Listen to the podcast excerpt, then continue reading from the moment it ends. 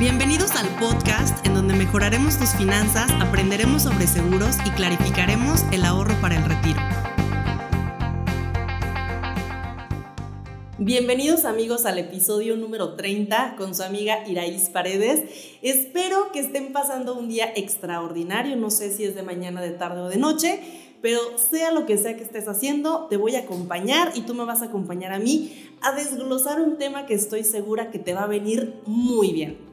Y es que está súper de moda hablar de parejas, de búsqueda de relaciones sanas y demás y mucho se ha escuchado sobre varios tipos de infidelidad que terminan por romper la ilusión de un proyecto de vida, convirtiendo al equipo en nuevamente seres individuales, ¿vale? Y no es nuevo, estoy segura, que ya antes has escuchado de que una de las causas más frecuentes de... Eh, disolución de matrimonios y de parejas es justamente la infidelidad, por ejemplo, sexual, ¿no? Y aquí no tenemos que meterle mucho más información de la que está ya al alcance de todos, porque si bien ya, si tienes una pareja, que es una relación sexoafectiva exclusiva y de repente esa persona decide tener relaciones con alguien más, pues está perfectamente claro que hay una infidelidad, ¿no?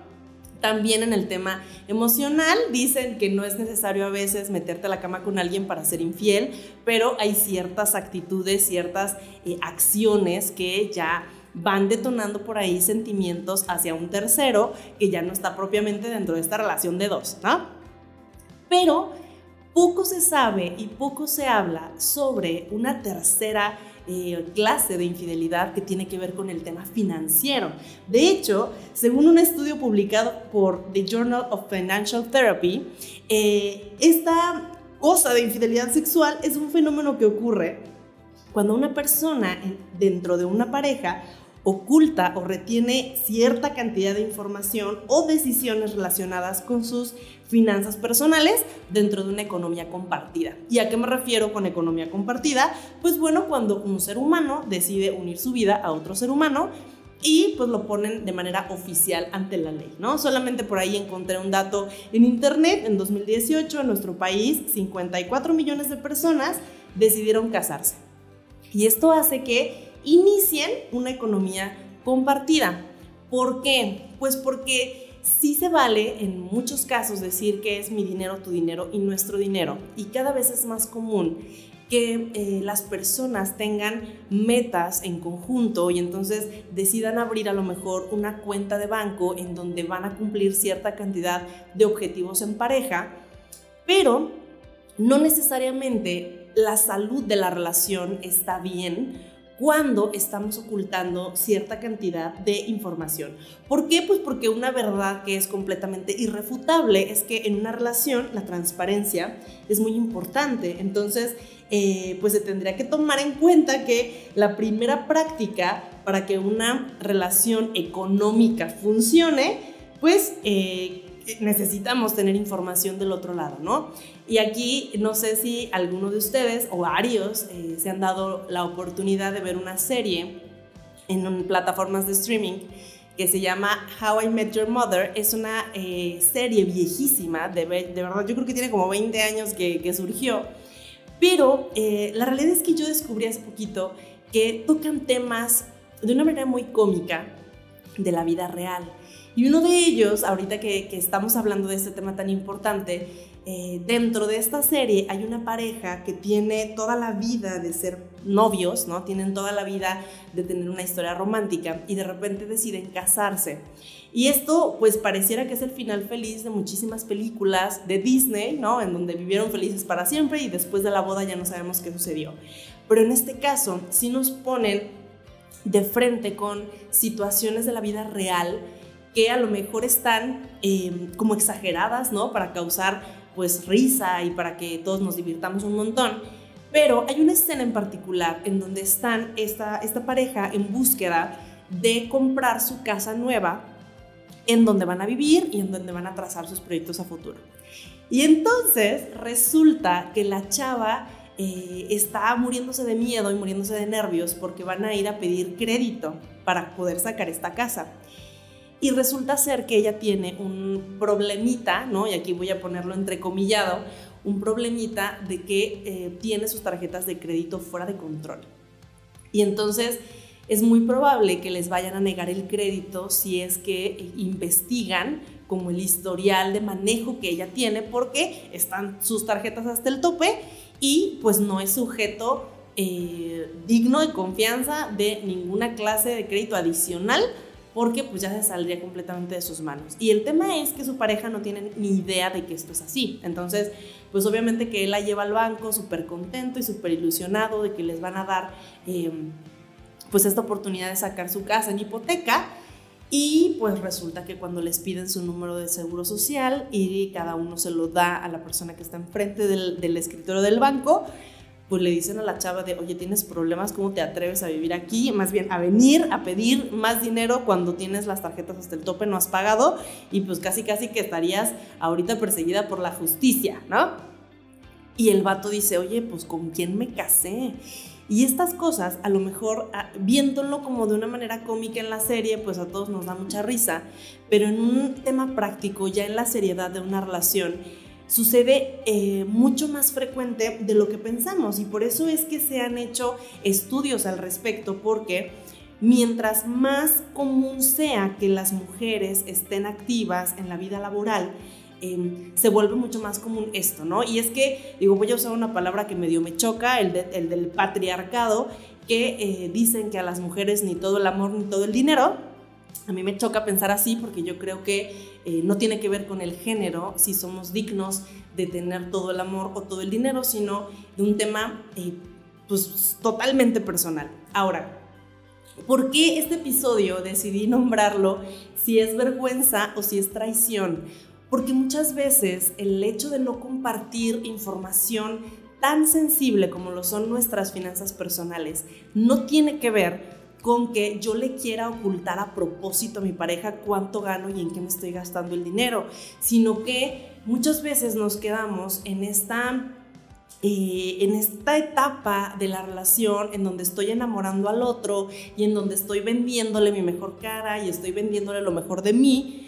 Y a lo mejor yo no estoy tan orgullosa de la forma en la que estoy manejando mis finanzas y a lo mejor me está sobrando muchísimo tiempo eh, y me estoy acabando el dinero antes del mes, o a lo mejor tengo las tarjetas hasta el tope, como este episodio de la serie que les conté, o, em, o a lo mejor estoy endeudada de sobremanera, o, estoy yendo a empeñar mis cosas, o estoy deshaciéndome de, de, mis bienes con la finalidad de estar comprando cosas adicionales, o a lo mejor tengo un problema de juego, o a lo mejor tengo un problema de alcohol, o N cantidad de cosas. Y entonces si yo no me siento muy orgulloso de la forma en la que estoy manejando mi vida en tema financiero, pues difícilmente voy a abrirle la puerta a esta caja de Pandora delante de mi pareja para que se dé cuenta que no solamente no soy perfecto, sino que además pues traigo cargando una mochila llena de descontrol, de desorganización y que pues promete que en el largo plazo eso pueda resultar en que yo no esté consolidando metas. Eh, económicas en conjunto, ¿no? Porque al final es lo que esperamos cuando formamos una pareja.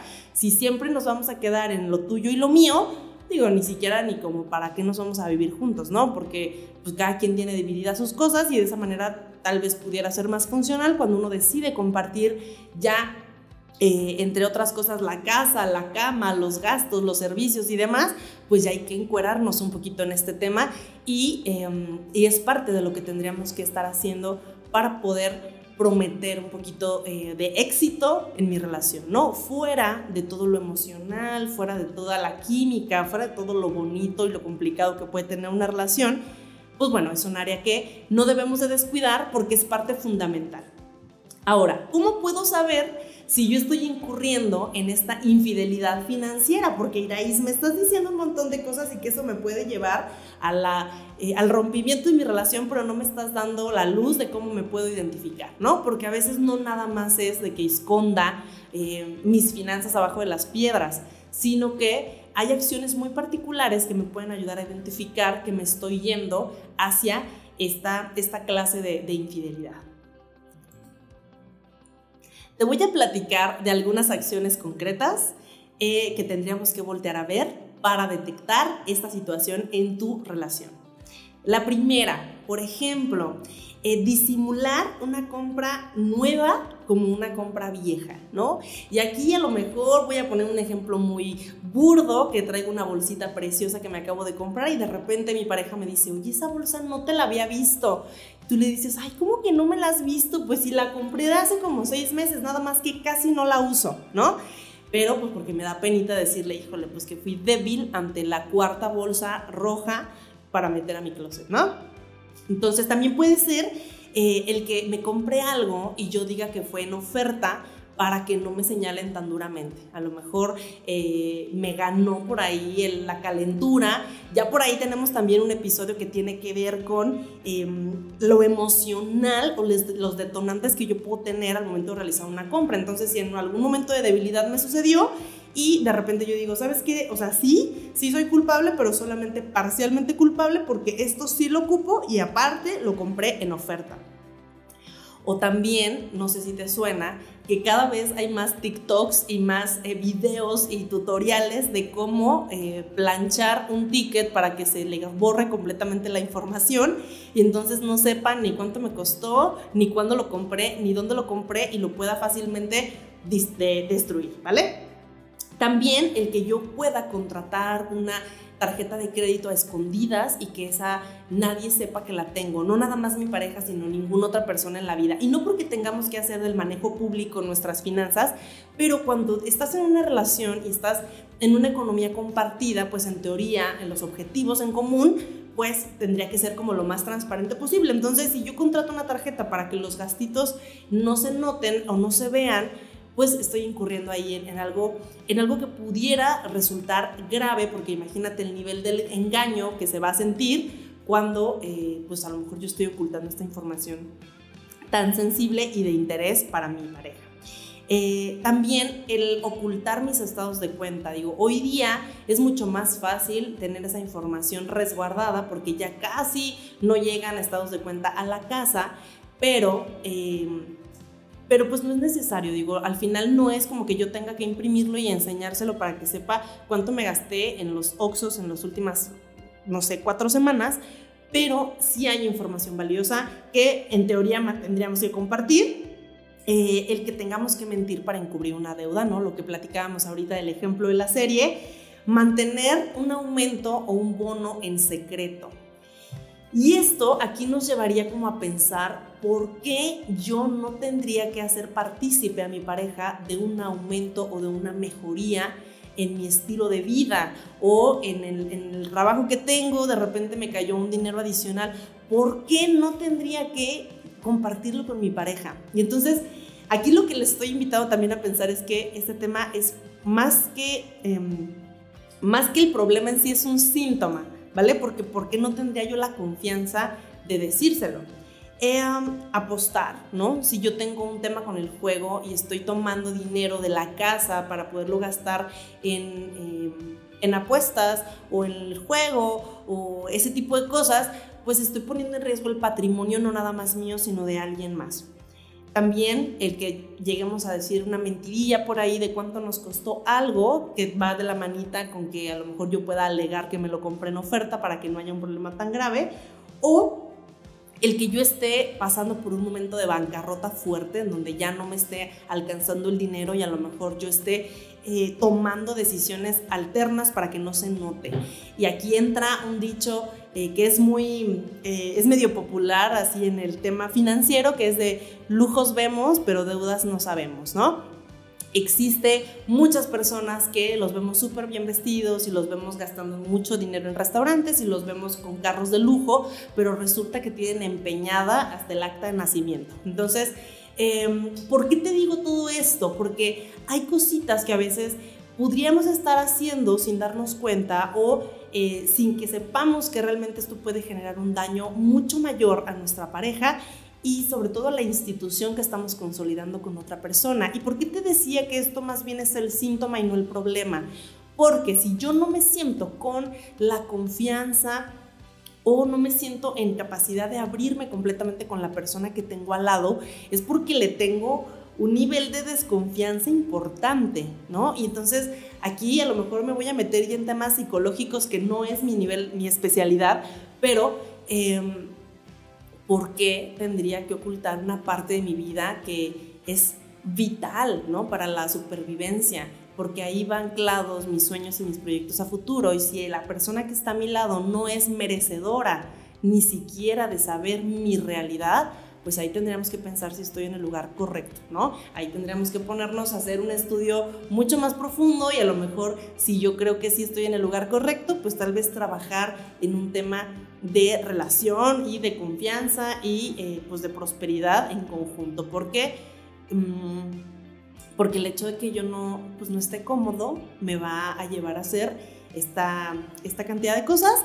Y bueno, ya no me voy a los otros niveles de, de, infidelidad, pero pues también pudiéramos estar tocando líneas ahí como muy, muy, muy cerquita.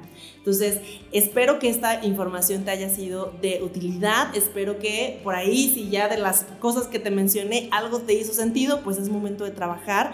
Eh, no siempre es un tema de que queramos ocultar a fuerzas, sino a veces es que no sé cómo llevar mis finanzas. De hecho, por ahí en mi Instagram, eh, así me encuentras, ahí hay justamente un archivo que tú puedes descargar para empezar a tener un mejor control de tus finanzas y que te puede ayudar a lo mejor a tener cierta cantidad de transparencia primero para ti y después para poder llevar a un nivel compartido en pareja.